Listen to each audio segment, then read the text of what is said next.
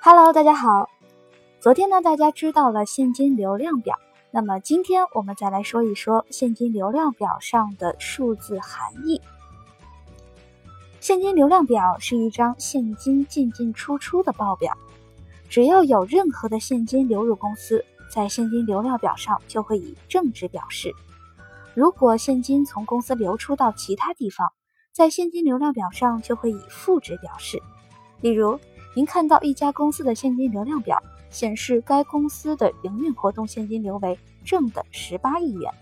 这就代表这家公司今年以来通过损益表扎扎实实的为公司赚进了十八亿元的现金。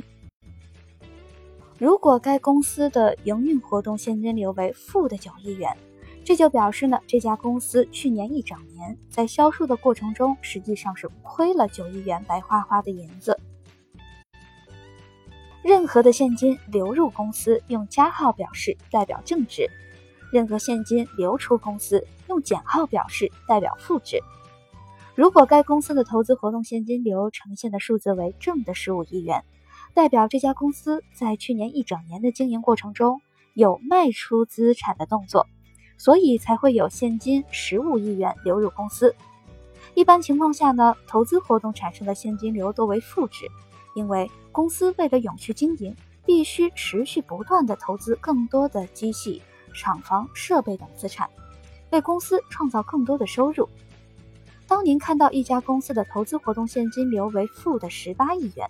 这通常代表这家公司看好自己的行业与经济发展，所以加码了十八亿元现金买更多的机器、厂房、设备，以满足未来大幅的成长所需。如果该公司的融资活动产生现金流为正的一百亿元，可能代表这家公司从银行体系借款一百亿元，或者发行公司债券一百亿元，或者向股东增资了一百亿元，也可能是综合上述的三个做法，总共融资一百亿元。如果你想了解这家公司的实际做法，可以去看融资活动现金流的细部科目。同样的道理。如果这家公司的融资活动现金流为负的四十亿元，通常呢就代表这家公司对于银行还款了四十亿元，或者给股东分红了四十亿元，或者同时做了上述这两个动作。因为您不是专业的财务背景出身，所以现金流量表先掌握到这种大方向即可了。如果对于公司的实际做法有兴趣的话，还可以再看看融资活动产生现金流的细分科目。那有了这三类现金流的分类，以及现金流入公司用正号表示，现金流流出公司用负号表示的概念，我们来看看台积电、红海和大立光这三家公司的实际现金流量表的情况。首先来看经营活动产生的现金流。台积电在二零一三年到二零一四年这两年，分别从损益表上扎扎实实的为公司赚进了三千四百七十四亿新台币和四千二百一十五亿的新台币。红海公司经营活动的现金流量呢，则分别为一千七百二十八亿新台币。与一千九百零七亿新台币，两家公司的赚钱能力表现都非常优秀。大立光的经营活动产生的现金流分别为一百一十三亿新台币与一百九十七亿新台币，虽然也是非常赚钱，但是与前两家的绝对值相比呢，则是小巫见大巫了。投资活动产生的现金流。台积电这家公司这两年的资本支出分别为两千八百一十亿亿新台币和两千八百二十四亿新台币，这是非常大的数目了。这也就是为什么张忠谋先生会受到业界高度推崇的原因了。高达数千亿新台币的资本支出，同时也反映出台积电对于未来景气看好的程度有增无减。红海集团这两年的资本支出分别为三百三十九亿新台币与六百二十三亿新台币，也是不断增加的。这也代表了红海集团也是看好未来的经济发展前景。那从就业市场与投资台湾的角度来看呢，这两家公司对台湾做出了很大的贡献，大立光公司这两年的投资活动现金流分别为五十二亿新台币和五十五亿新台币，